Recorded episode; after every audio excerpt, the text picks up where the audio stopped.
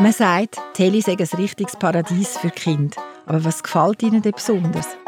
Wo kann man sich zum Beispiel am besten verstecken im Park? Und wo kann man am schönsten Velölen? Telling Stories. Geschichten aus der Telly Aarau.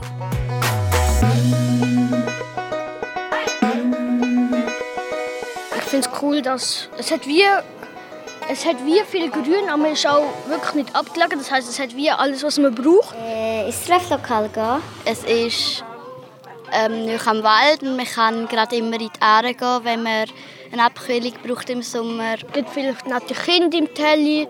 Es gibt ein, ein grosses Einkaufszentrum, wo man alles bekommt, was man so braucht im Leben.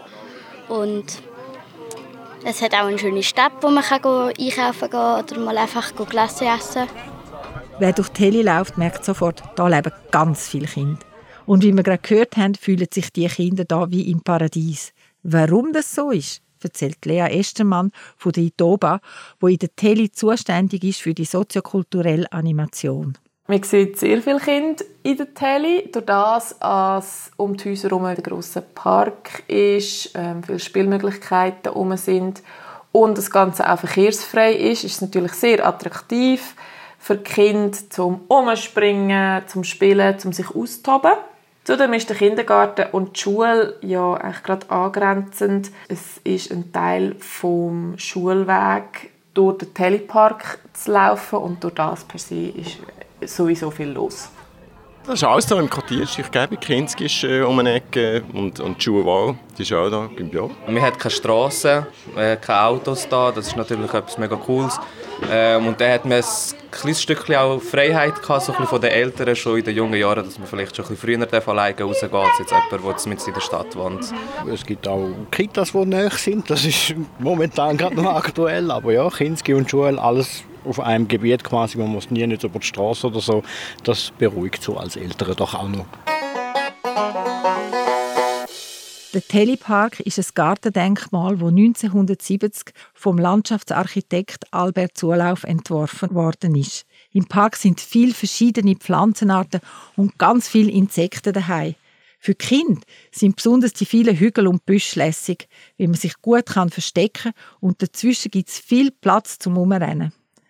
Nach der Sanierung, wo Müller Ilien Landschaftsarchitekten jetzt gerade machen, wird es einen neuen Robinson-Spielplatz geben, Tennisfelder und sogar einen Pumptrack, wo man drauf kann skaten und Mountainbiken. Auf einem Weg, wo sich durch den Park schlängelt, kann man flanieren oder vom Tele B zum C gemütlich mit dem Velo fahren. Dass das alles möglich ist, ist für die AXA wichtig, wie der Thielmanns Hohenacker, der Projektleiter der AXA, sagt. Ganz große Qualität der Telly sind die Außenanlagen, das Verhältnis von Gebäude zur Grünfläche. Und ähm, wir wollen natürlich vor allem junge Familien und ältere Leute in die Telly locken.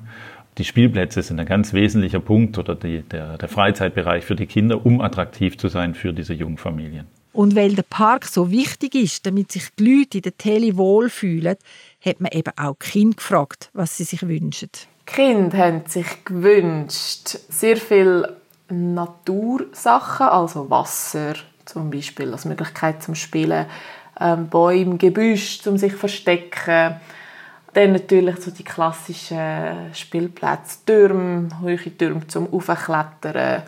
Ähm, ja, das ist so ein das und auch dort schätzen die Kinder eigentlich sehr, dass es da ähm, sehr naturbelassen ist und es viele Möglichkeiten gibt eben zum Umrennen und Umtoben. Wenn es den Kindern gut geht, gefällt es auch den Eltern.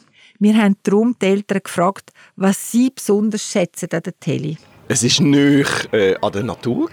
Der Aaren ist da, es ist mit Kindgebung, man kann baden. Hinten im, im Auenwald äh, so kleine Bäche, wo man baden kann. Das ist wunderbar. Viele Kinder, viele Kulturen.